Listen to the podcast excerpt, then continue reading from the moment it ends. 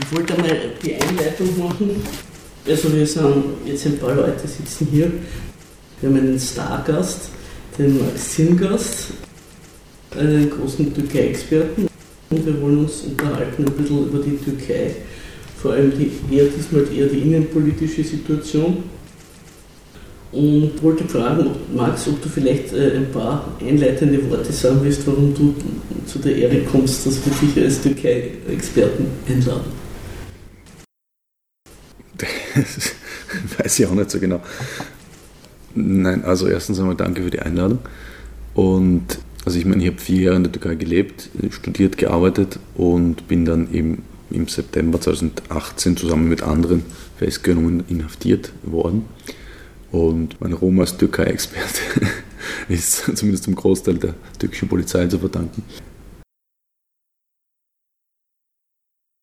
Durch diese Geschichte ist es dann nicht bekannt geworden und so weiter. Das heißt aber nicht, dass wir nicht, natürlich nicht ich und andere, also wir arbeiten immer im Kollektiv, über Jahre hinweg natürlich zur Türkei gearbeitet haben. Das haben wir gemacht 2014, grob 13, 14 und dann eben 2015 war ich auch in der Türkei wo wir kontinuierlich das politische Geschehen in der Türkei kommentiert haben. In einer Mischung aus Journalismus, Einbettung historischer Zusammenhänge und größerer gesellschaftlicher, ökonomischer Entwicklungen. Du hast ja auch in irgendwelchen Zeitungen oder Medien. Genau, also wir haben auf, also ich habe auf Englisch, Türkisch und Deutsch geschrieben, wobei auf Türkisch jetzt weniger zur Türkei, weil da gibt es genug andere, die das auch können. Also wir haben im Jacobin Magazine vor allem veröffentlicht auf Englisch. Im Revolt Magazine bin ich auch Editor des Online-Magazins. Da äh, veröffentlichen wir meistens dann die deutschen Versionen der Texte. Meistens ein bisschen ausführlicher. Also im Zuge des ganzen Prozesses sind dann ja auch gesammelte Texte von mir und anderen als Buch erschienen. Das heißt, die im Scheideweg bei Edition Assemblage ist das äh, erschienen. Also ich habe mir gedacht, das war also meine Vorstellung, wie wir das Ganze heute angehen, ob wir nicht einmal anfangen beim Parteiensystem der Türkei. Weil die Türkei ist ja ein, so gesehen jetzt einmal formell eine normale Demokratie, nach dem, was, was heutzutage als Demokratie in erster Linie gilt, ein Mehrparteiensystem und regelmäßigen Wahlen. Und die Parteien der Türkei, die finde ich ganz interessant hier mal vorzustellen. Also das eine ist die Regierungspartei, die AKP, dann ist die, ich habe mir nur diese vier Parteien herausgesucht, wenn es noch andere gibt, musst du dann sagen, ob es eine Ergänzung braucht. Dann ist die CHP, die Kemalistische Partei, dann ist diese kurdische Partei, also hauptsächlich den Kurden nahestehende die HDP und dann sind die, die türkischen Faschisten, die MHP, die es eigentlich schon sehr lange gibt und die, glaube ich, auch in einer Koalition mit der AKP ist. Ne? Also wenn du vielleicht einmal bei der AKP anfängst, was das für eine Partei ist und wie die, deren ihr Werdegang. Mhm. Also ganz kurz vielleicht, um es äh, historisch aufzumachen. Die Türkei, die Türkische Republik ist 1923 gegründet worden, war bis 1946 im Prinzip ein Einparteiensystem also unter der Führung von Atatürk bis 1938. Da ist er gestorben. Und dann unter seinen Nachfolgern. Es gab dann mehrmals Versuche, ein, zweimal auch von, von Atatürk selbst, also von der Regierung selbst im Prinzip, alternative Parteien zu gründen. Aber in dem Moment, wo die zu erfolgreich geworden wären, haben sie das sofort wieder unterbunden. Also es war der Versuch, sozusagen die eigene Opposition zu gründen. Und das hat in der Türkei auch Tradition hat eben auch damit zu tun, dass der Staat historisch sehr stark ist und dass die meisten Parteien, auch die, die du genannt hast, im Grunde zumindest zum Teil jetzt nicht Parteien sind, wie man sie hier kennt, sondern tatsächlich als direkter Ausdruck von verschiedensten Staatsfraktionen äh, fungieren. Ab 1946 gibt es dann eben die Öffnung, was Parteien betrifft, aber zum Beispiel sozialistische Parteien also Parteien, die ganz klar ein sozialistisches oder kommunistisches Programm vertreten, sind erst ab 1960 überhaupt erlaubt worden, gleichzeitig mit Gewerkschaften. Also Gewerkschaften im genuinen Sinn gab es erst mit der Verfassung von 1960 bis 1961, also nach dem Militärputsch 1960, vom 27. Mai wo die Militärs damals, wahrscheinlich jetzt gar nicht unbedingt aus Absicht heraus, sondern weil das noch ein bisschen der Zeitgeist der Zeit war damals, so 60er Jahre, Entkolonisierungszeit, Kalter Krieg, aber auch Bewegung der blockfreien Staaten und so weiter, sozusagen eine relativ progressive Verfassung äh, beschlossen haben. Und das hat dann dazu geführt, dass es eigentlich ziemlich schnell erstens zum Erwachen der Arbeiterinnenbewegung kam. Also das Sarajane-Meeting oder die Sarajane-Demonstration 1961 war sozusagen das erste Mal, dass die Arbeiterinnenklasse in der Türkei als Massenbewegung aufgetreten ist. Das war ziemlich schnell nach dieser Verfassung, wo das dann möglich war. Und dann hat sich eben auch die Arbeiterpartei der Türkei gegründet, DIP, wo dann auch tatsächlich sehr viele Intellektuelle, linke Intellektuelle, aber eben auch die Gewerkschaftsführungen und so weiter stark vertreten waren. Diese Arbeiterbewegung der Türkei, die du nennst, das war eine klassische Moskau-treue kommunistische Partei? Nein, eben nicht. Also die DIP nicht unbedingt. Also es gab in der Türkei immer die DKP, Kommunistische Partei historisch. Die war aber verboten. Ist im Prinzip auch nie über einen kleinen Zirkel von Intellektuellen herausgekommen. Ein Großteil der Parteiführung war dann auch im Ausland die längste Zeit. Und klar, diejenigen, die im Inland waren, haben schon versucht, auf die DIP Einfluss zu nehmen aber waren jetzt nicht sonderlich erfolgreich dabei. und das ist auch so. Also diese Arbeiterpartei ist, hat sich die an irgendwas orientiert oder hat sie gesagt, wir sind eine genuin türkische Erscheinung? Ja, also ich meine. Versucht irgendwie der, der international beizutreten oder so? Das weiß ich nicht, ich glaube nicht damals. Also ich meine, der, der, ideologische Führer hatte im Prinzip schon auch so ein weder Moskau noch sonst irgendwas. Also China war damals noch nicht so ein Thema, weil die, der Sowjet-Sinosplit damals noch nicht vollzogen war. Aber das war schon die Eigenständigkeit auch des türkischen Sozialismus und so weiter. Betont wurde also Mehmet Ali Aybar. Und das war, wie gesagt, immer so eine Spannung. Ja? Aber es gab dann eben natürlich auch eine Fraktion darin, die eben der DKP nahe stand und das wäre dann auch einer der Brüche sozusagen. Also einerseits parlamentarischer Sozialismus, was die DIP eben versucht hat zu machen. Andererseits dann eben diese nationale demokratische Revolution, die ja eigentlich eher damals von den Moskau-Sympathisanten entwickelt wurde. Was ja zu der Zeit auch nicht so unüblich war. Also jetzt sei es jetzt von äh, Nasser bis zu den baptistischen Parteien, jetzt in Ägypten, Syrien, Irak und so weiter in der Zeit. Also späte 60er, 70er Jahre gar nicht, also sowas Außergewöhnliches war. Das war jetzt, jetzt nicht irgendwie spezifisch für die Türkei bezogen. Das war tatsächlich ja eher auch die Linie Moskaus und hat sich dann ja auch vermischt zum Teil mit der chinesischen Linie klarerweise. Hm? Also nationale demokratische Revolution gegen die Comprador-Bourgeoisie, was natürlich dann auch teilweise impliziert Zusammenarbeit mit der nationalen Bourgeoisie. Also wie gesagt, ich will das gar nicht diskutieren, ob das, wie, ob, wie sinnvoll die Begriffe sind, das war damals eben das Konzept. Insgesamt gibt es eben in der Parteienlandschaft der Türkei zwei, oder vielleicht kann man es mal so anfangen, zwei wichtige Aspekte, die man beachten muss, wenn man jetzt sozusagen jetzt eher auf die herrschenden bürgerlichen Parteien schaut. Das eine ist, dass in der Spätphase des Osmanischen Reiches, wo schon klar war, dass dieses Reich in der Krise ist, die Frage aufgekommen ist und auch breit diskutiert wurde, wie kann dieser Staat gerettet werden? Wie kann dieser Staat weitergeführt und verwaltet werden? Also vor allem auch mit welcher ideologischen Ausrichtung einerseits, aber andererseits natürlich auch mit welcher politischen Orientierung. Und da also politisch gesehen geht es dann natürlich vor allem immer um die Orientierung, also einerseits Orientierung am Mittleren Osten oder am Osten, nämlich Russland, andererseits Orientierung am Westen. Also was das Recht betrifft und so Frankreich, und es ist auch so, dass die jungtürkische Bewegung und auch natürlich die sozusagen da sehr führend ist als Triebkraft der bürgerlichen Revolution auch, dass die meisten in Frankreich ausgebildet worden sind. Also es gibt sozusagen auch diesen konkreten persönlichen Bezug. Also schön Türk. Schön Türk. Jung Türkisch, Französisch. Also das ist ja auch sozusagen ein generischer Begriff, der aus dem Französischen kommt eigentlich nicht. In dieser Phase der Neuausrichtung ist ideologisch gesehen sind drei große, wie soll ich sagen, ideologische Kompartements haben sich rauskristallisiert, die aber natürlich in sich auch heterogen waren und sich überschnitten haben. Also einerseits nationalistisch-türkische Ausrichtung, osmanische Ausrichtung, Vielvölkerstaat oder eben islamische Ausrichtung. Also Islamismus, Osmanismus oder Türkismus. Das waren sozusagen auch der politische Theoretiker Yusuf Akçura hat das die drei Politikstile oder politischen Man muss Dings vielleicht genannt. noch ergänzen, glaube ich, dass das jetzt auch die Hörer verstehen, dass das, was Volk geheißen hat im Osmanischen Reich, eine Religionszugehörigkeit war. Und die Millets waren ja religiöse. Genau, also es gibt verschiedene Begriffe für Nation und Volk im Türkischen.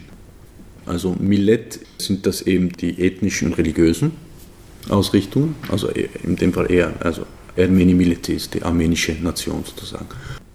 Dann gibt es aber auch den Begriff Halk. Das ist eigentlich, Halk ist eher Volk im Sinne von, also popular gemeint, nicht? Also das ist deswegen auch nicht uninteressant, wenn man die Parteinamen anschaut. Also die CHP, was du ja genannt heißt, Cumhuriyet Halk Partisi, also mhm. Republikanische Volkspartei. Und natürlich aus einem ganz besonderen Grund, die HDP heißt Halkların Democratic Partisi, also Demokratische Partei der Völker im Plural, weil sozusagen damit indiziert wird, dass es in der Türkei mehr als nur ein Volk gibt. Ja, da kommt man zum Problem des Staatsvolks und der Minderheiten. Genau. Und dann gibt es auch noch den Begriff Ulus als Nation, was etwas ist, was die kurdische Bewegung durchaus auch verwendet. Also zum Beispiel die, den Begriff der demokratischen Nation, Demokratik Ulus, ist etwas, was Öcalan als Begriff verwendet.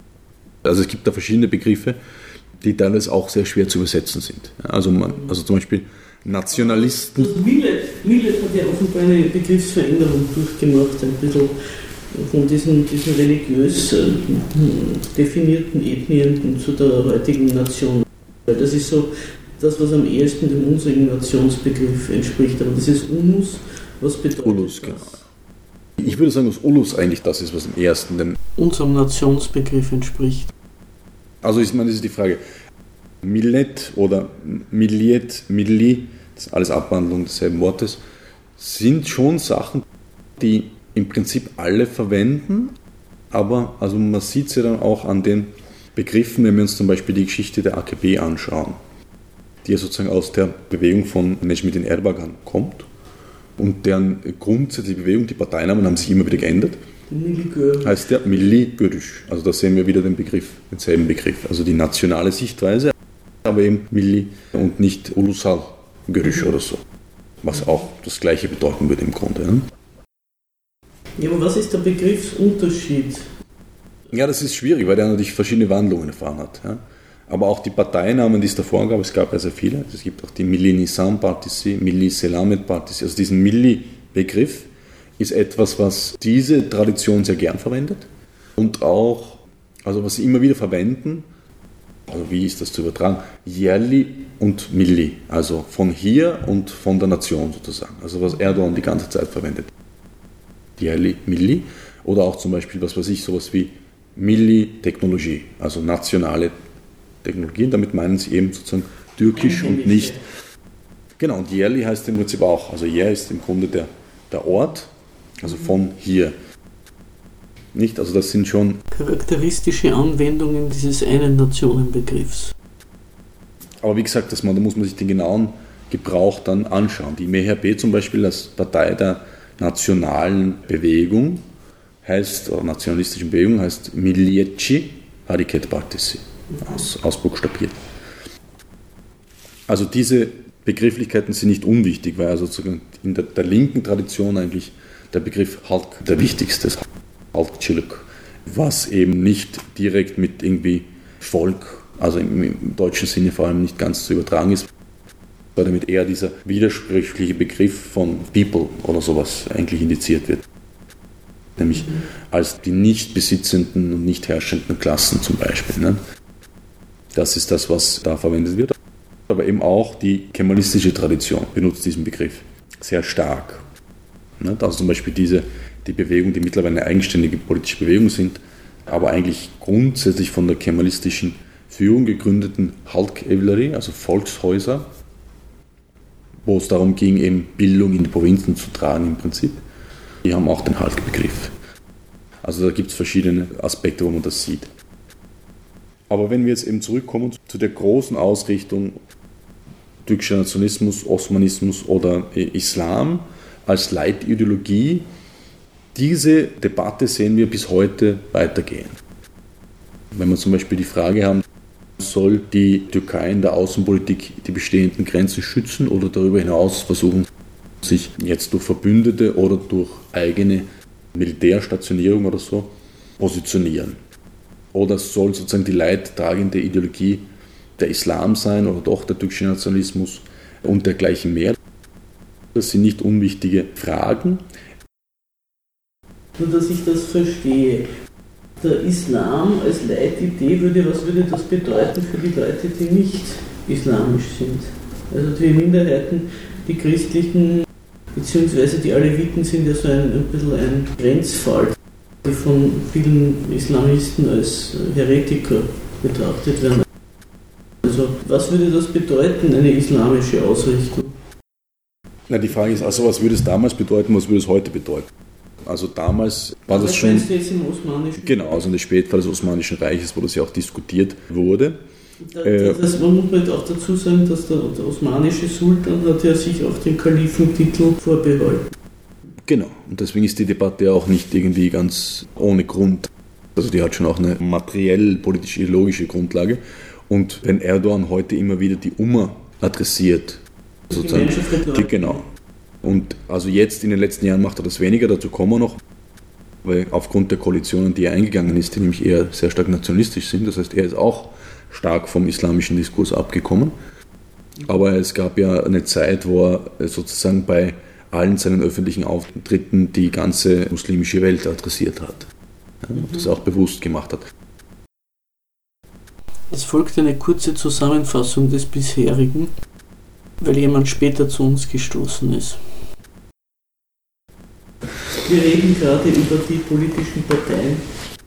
Der Max erzählt ein bisschen darüber, wie überhaupt Parteien entstanden sind in der modernen Türkei. Also das ist eben dann die Frage, was das auch zum Beispiel für die Ausrichtung heißt. Und was das dann natürlich im Einzelnen für die Minderheiten heißt, das ist immer eine Frage, die politisch ausverhandelt werden muss und auch ja ist in der Geschichte der Türkei. Also mit diversen Pogromen, mit äh, Ausschlüssen. Aber was zum Beispiel vor allem jetzt christliche Minderheiten betrifft, also armenisch-griechische konkret, ist es natürlich so. Es gibt auch arabische Christen in der Türkei, auch wenn das wenige sind. Sie ausgegangen. Äh, sind sie so klein, dass sie sozusagen in der Türkei im Grunde keinen politischen Faktor mehr darstellen. Ja? Und deswegen auch, glaube ich, kaum je als solcher wahrgenommen werden. Ja? Also auch jetzt nicht unbedingt als Gefahr für den Staat wahrgenommen werden, weil es einfach nicht realistisch ist. Das sind eher dann wirklich die Fantasien von einigen Leuten, wo das dann als Verschwörungstheorie immer wieder herangezogen wird. Aber ich glaube schon, dass die Staatsverwaltung an sich sich sehr klar darüber bewusst ist, dass die keine Gefahr mehr darstellen für das, was sie machen. Und das hat natürlich mit den. Wenn du das richtig verstehst, dann die islamistische Ausrichtung vor allem auch eine außenpolitische Waffe, mit der man versucht, sich sozusagen als führende ja. Nation der islamischen Welt genau. einzubringen. Das betrifft sozusagen auch die Spaltungen innerhalb der islamischen Welt.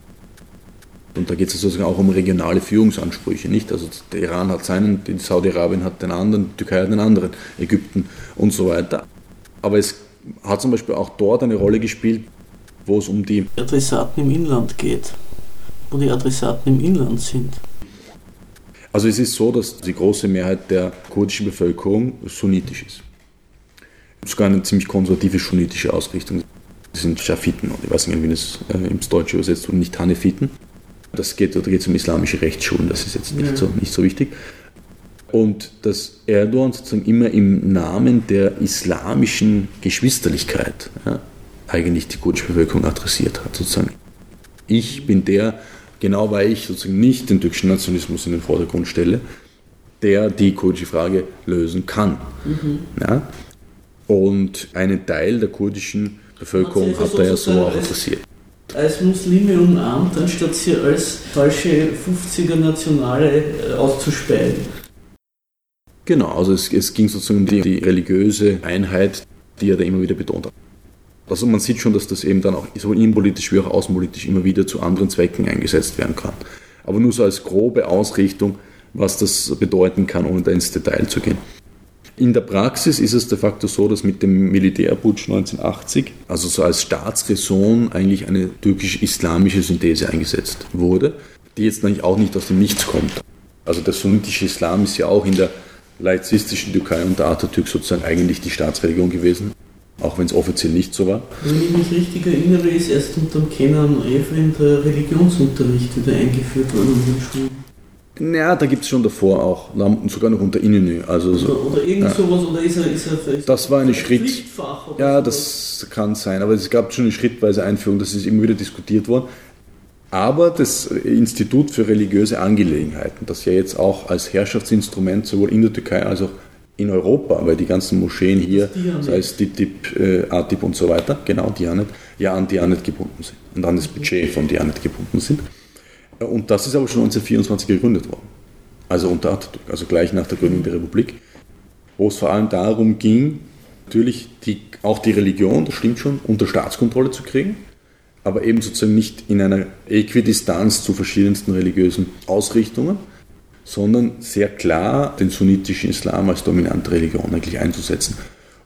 Und diese türkisch-islamische Synthese kann sich unterschiedlich ausprägen. Also formuliert worden ist das eigentlich sogar von der MHP, also von der faschistischen Bewegung, die ja im Prinzip sowohl religiös wie auch nationalistisch, in erster Linie natürlich nationalistisch ist. Aber da gibt es auch Abspaltungen von dieser Bewegung.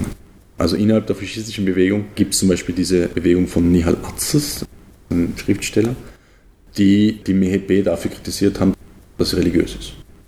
Sozusagen einen brutalen Atheismus oder Laizismus verfolgen gleichzeitig ethnisch gesehen sozusagen das Türkentum zu den Steppenvölkern äh, Zentralasiens und so weiter und so fort. Bekräftigen und fördern wollen. Dieses Misstrauen gegen die Religion in der Türkei, was ja auf den Atatürk zurückgeht, ist offenbar immer dem geschuldet, dass die Nation nicht vorankommt, wenn man zu sehr der Religion verhaftet bleibt. Genau, also die Abschaffung des Kalifats ist nicht unwichtig als politisches Symbol. Was aber diese eher diese nationalistischen, also zum Beispiel wie diese Arztes-Leute argumentieren, die würden ja argumentieren, dass sozusagen die Urtürken keine Muslime waren. Der Islam ist sozusagen später erst. Äh, genau, ja, und dass sie sozusagen diese, was immer das dann sein soll, also da gibt es ja diese, diese ganzen Bozkurt und Ergenekon-Mythen und so weiter, die in der türkischen politischen Kultur dann immer wieder aufkommen. Asena, also die weibliche Wölfin, das sind ja, so das Sachen ist, aus der zentralasiatischen Steppen. Äh, das fällt mir ein, weil ich ja meine letzte Sendung gemacht habe, ein bisschen über den Vergleich von Ungarn und der Türkei. Es gibt ja auch in Ungarn diese Rechten, die sagen, Jobbik haben das sehr propagiert, dass eigentlich das Christentum die Ungarn irgendwie ihrer nationalen Identität beraubt ja. hat. Und die haben dann diesen Turulvogel und die Apat-Fahne und diese ganzen Symbole wieder in den Vordergrund gebracht. Das ist, ein, das ist eigentlich unsere eigene nationale Identität. Genau, also und sowas eben gibt es auch in der Türkei. Also da sieht man schon, dass die dominanten Parteien im Staat im Prinzip alle eine Form von, also jetzt im Alltag, jetzt nicht in der ideologischen Fundierung, aber in ihrer Alltagssprache, in ihrer Rhetorik im Prinzip sowohl immer den Islam, sunnitischen Islam, wie auch die türkische Nation adressieren. Die gewisse, teilweise Ausnahme davon ist natürlich klarerweise die Republikanische Volkspartei, die CHP. Also einerseits aufgrund ihrer Tradition, der kemalistischen Tradition, aber auch weil äh, sozusagen der Großteil ihrer Basis, ihrer Wählerinnen Aleviten sind. Ja, und auch der Parteivorsitzende Alevit ist. Aber die können sozusagen auch nicht den Islam außen vor lassen. Es gibt auch natürlich sehr viele, also den sunnitischen Islam, sehr viele Wählerinnen der CHP, die Sunniten sind, aber eben immer noch die laizistische Tradition hochhalten, was nicht heißt, dass sie nicht in die Moschee gehen oder so. Ja? Das sind Sachen, die sie nicht so strikt getrennt, wie das teilweise hier wahrgenommen wird, wie das aber zum Beispiel auch Erdogan oder andere politische Führer immer auch versuchen darzustellen.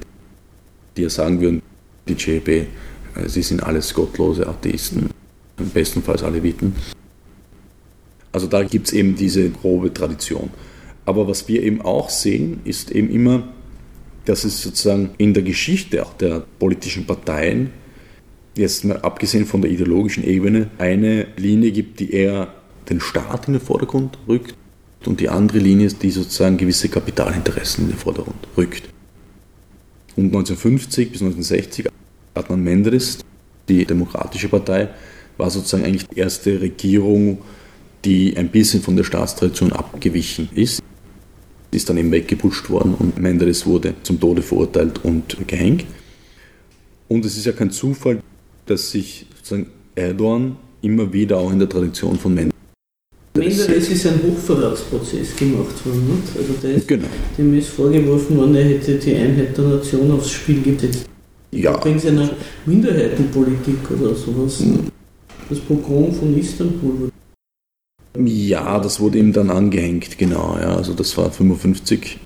Aber wie gesagt, also ich meine, das, also Gründe finden Sie in der Türkei immer für Sachen, die dann, dann durchgeführt Ja, aber was war werden. der wirkliche Grund, sagst du dann? Dass es da offensichtlich eben diesen Kampf zwischen der Staatsfraktion, also dem Militär damals vor allem sehr stark, also die dann als Träger der staatlichen Interessen waren, und Menderes gab, der sowohl mit den USA als auch mit der Sowjetunion damals interessanterweise noch sehr gute Beziehungen geführt hat. Und der Menderes ist ja auch die Türkei der NATO beigetreten. Genau. Genau, also NATO-Beitritt fällt ja auch in die Zeit. Was wir heute sehen, ne, dieses Lavieren zwischen Russland und den USA, das ist ja auch nicht so neu. Ja? Das haben wir schon damals. Ja, aber warte, dass er mit der NATO oder mit außenpolitisch mit anderen Mächten Bündnisse eingeht oder laviert, ist ja noch kein Grund, ihn des Hochverrats zu bezeichnen. Auch nicht, dass die Staatsfraktion oder das Militär irgendwie vor den Kopf gestoßen hätte. Das kann ich daran nicht erkennen. Sondern im Gegenteil, das ist doch gerade vom Militär ist dieser NATO-Beitritt auch begrüßt worden, weil das eine Stärkung der des Militärs der Türkei damals bedeutet hat, dieser Frontstaat. Das ist ja im Grunde, ist damals was ähnliches gemacht worden wie unter Adenauer in Deutschland. Die haben sich als Frontstaat äh, deklariert und nützlich gemacht und sind dafür aufgerüstet und aufgewertet worden. Also ich meine, der Hochverrat als Begründung für den Prozess, das würde ich jetzt nicht zu ernst nehmen. Also das sind dann Begründungen, die halt dann gerade opportun sind. Im Grunde also ist er weggewutscht worden. Ja, aber warum? Warum? Also ich meine, im Detail weiß ich jetzt auch nicht, aber vermutlich aufgrund der Konflikte, die dann eben zu, zu stark geworden sind, zwischen vor allem der, der aufkommenden Bourgeoisie. Also in der Zeit von Menderes haben wir auch eine sehr starke Industrialisierung, aber wir haben auch sehr starke Landflucht in der Zeit. Also sozusagen die Türkei ver verändert sich eigentlich sehr stark. Es gibt auch die Umstrukturierung der türkischen Wirtschaft. Was dann ab 1960 eingeführt wird, ist ja eine Politik der importsubstituierten Industrialisierung, was ja auch sozusagen in der Zeit in vielen Ländern gemacht wird. Ja, aber also ich komme immer noch zurück auf das Pogrom von Istanbul. Die Griechen von der Türkei sind größtenteils vertrieben worden. Genau, die griechisch-armenischen, jüdischen, lokalen. Genau, also diese ganzen, die haben ja eigentlich das Finanzwesen des Osmanischen Reichs in der Hand gehabt. Geblieben sind die von Istanbul. Warum? Weil sie sie gebraucht haben. Sonst wäre überhaupt keine Geldmacht mehr im Lande gewesen. Und ich nehme an, der Menderes hat gedacht, jetzt brauchen sie sie nicht mehr und das war ein Irrtum. Also das müsste man nachschauen, auch nach diesen Pogromen, wie die finanzielle Situation ja. war.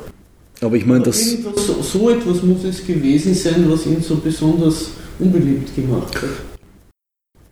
Das stimmt natürlich. Also, dass einerseits jetzt nicht nur die Finanz, sondern auch zum Beispiel der Großgrundbesitz in Zentralanatolien sehr stark in griechisch-armenischer Hand war.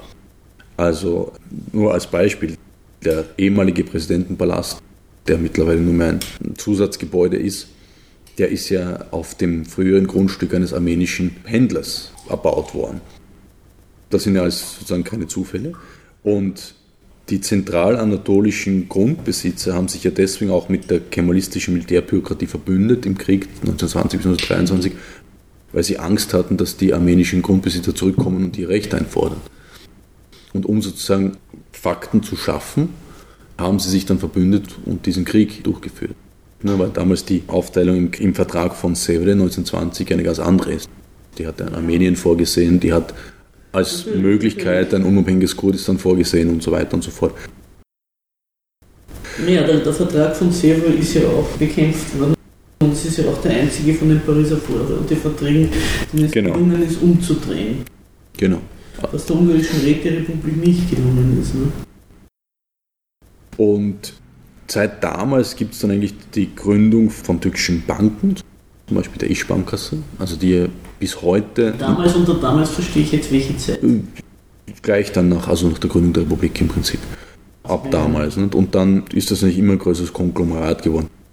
Die Ischbankasse ist interessant. Also bis heute hat die GHB, ich glaube, 30 Prozent der Aktien der Ischbank. Also ist damals sozusagen unter Kontrolle von Atatürk und der Partei gegründet worden und immer noch in Partei, also zum Teil immer Parteibesitz, ist immer noch eine der größten Banken der Türkei und ist auch dann sehr schnell zu, also nicht nur Bank gewesen, sondern auch was die Industrialisierung betroffen hat. Also zum Beispiel die Glasindustrie, äh, Şişecam. Das war auch Ischbankasse. Ja. Also das, die ist 1934 gegründet worden, glaube ich. Wieder zurück ja. zu den Parteien. Also.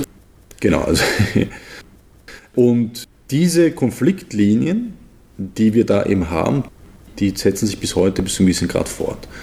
Und ab 1980 eben als Leitlinie des Staates die türkisch-islamische Synthese, die dann mal mehr zum, zum Türkischen, mal mehr zum Islam hingebogen wird. Aber im Grunde ist es die Leitlinie der Parteien. Und die AKP, wenn wir auf sie zurückgehen, ist eben aus der Bewegung von Necmettin Erbakan entstanden, ja, der ab vor allem später 60er, 1970 verschiedene Parteien gegründet hat, aber vor allem eine religiöse Bewegung im Prinzip gegründet hat. Ja. Der Erbakan hat ja auch die Diaspora mehr oder weniger entdeckt. Genau, er hat selbst auch in Deutschland studiert. Außenpolitisches Instrument, das es zu organisieren gibt.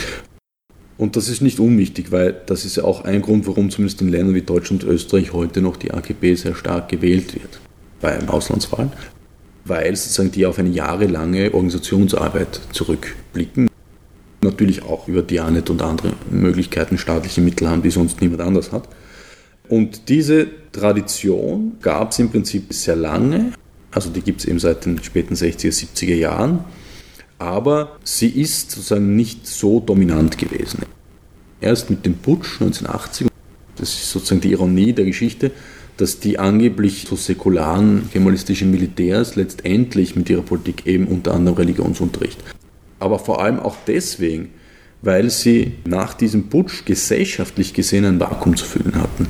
Und das Vakuum war das, dass ja die außerparlamentarische Linke, die parlamentarische Linke, die Gewerkschaften im Prinzip ausradiert worden sind bei dem Putsch. Und dieses gesellschaftliche Vakuum, ideologisch, kulturelles Vakuum, ist dann gefüllt worden von diversen religiösen Institutionen. Also vor allem nämlich die ärmeren Bevölkerung. Das ist nicht ganz unwichtig, weil die kemalistische Elite sozusagen immer ein Problem damit hatte, die anatolische, aber auch kurdische Bevölkerung wirklich einzubinden. Man hat das bis heute nicht. Also die GHB sind im Prinzip in den kurdischen Landesgebieten de facto nicht existent. Mit einigen historischen Ausnahmen ist es dort eine Splitterpartei. Die AKP aber nicht, weil sie auf diese religiöse Tradition zurückblickt, die ja auch zum Beispiel dann in der Form einer anderen religiösen Tradition auftritt.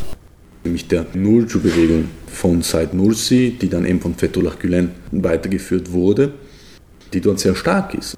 Und das war ja auch noch Fethullah also Gülen. Die Gülenisten, die die Bewegung ist auch unter den Kurden sehr stark gewesen, sagst du.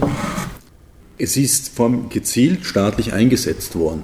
Ja, also Said Nursi ist äh, einerseits Kurden selbst, das ist der ideologische Gründervater der Tradition.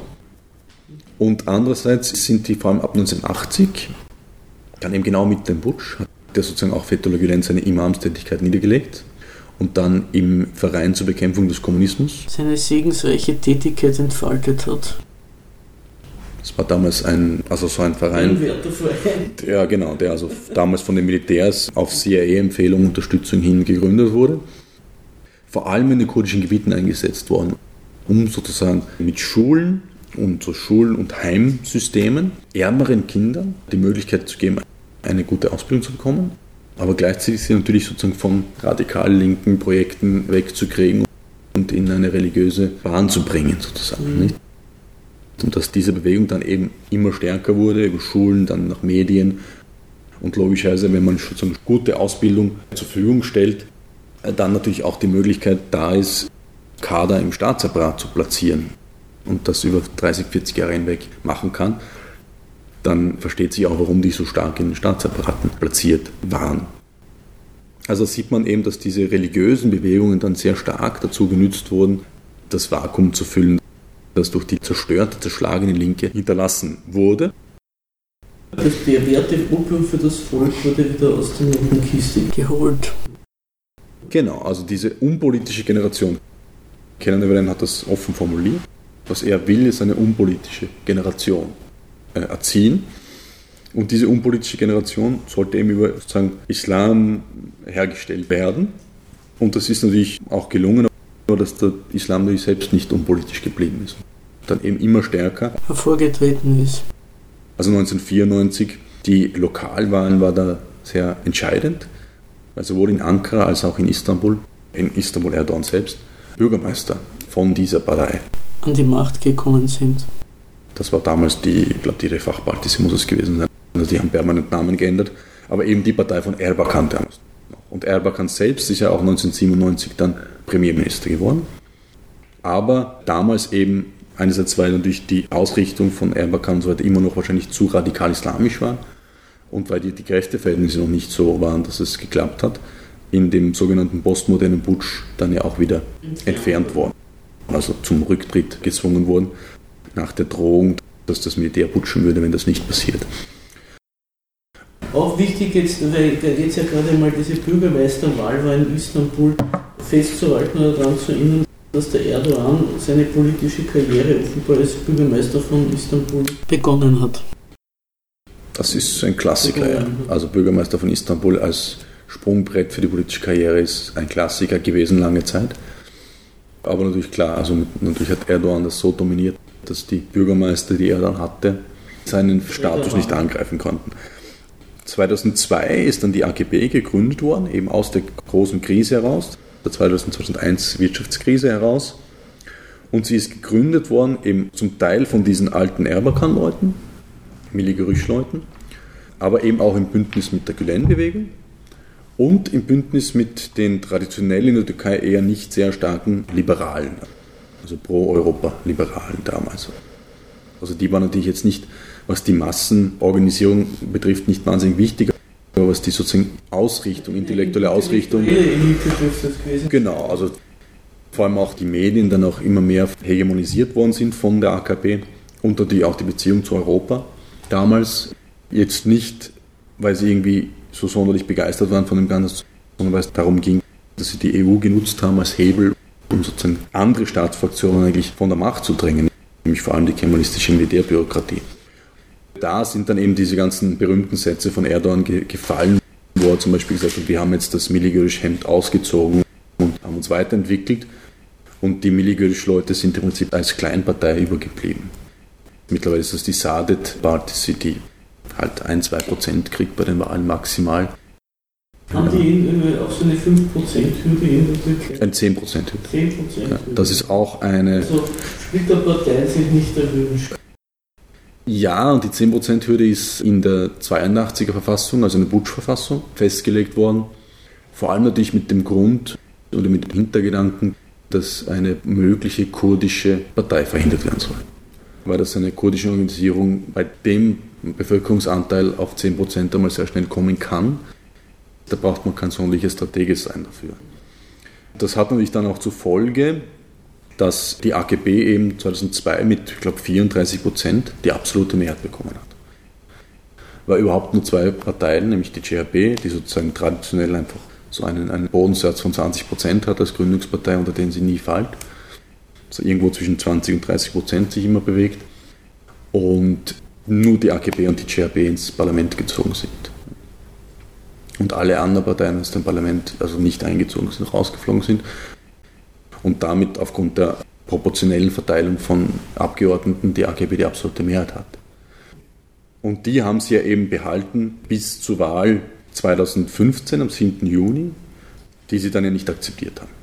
Das ist das erste Mal, wo sie sozusagen auf 40 Prozent abgestürzt sind und weil die HDP als Partei eingezogen sind. 37 waren, wie können sie dann auf 40 abstürzen? Also dazwischen auf 50 rauf sind. Ach so. Ja. Da gab es noch einige Wahlen dazwischen. Das war sozusagen der Aufstieg der AKP und dann eben der Absturz. wichtiger eben als die Prozent. Viele Parteien in Österreich wünschen, dass sie auf 40 Prozent abstürzen. Naja, die, die Kurz-ÖVP ist ja kurz davor.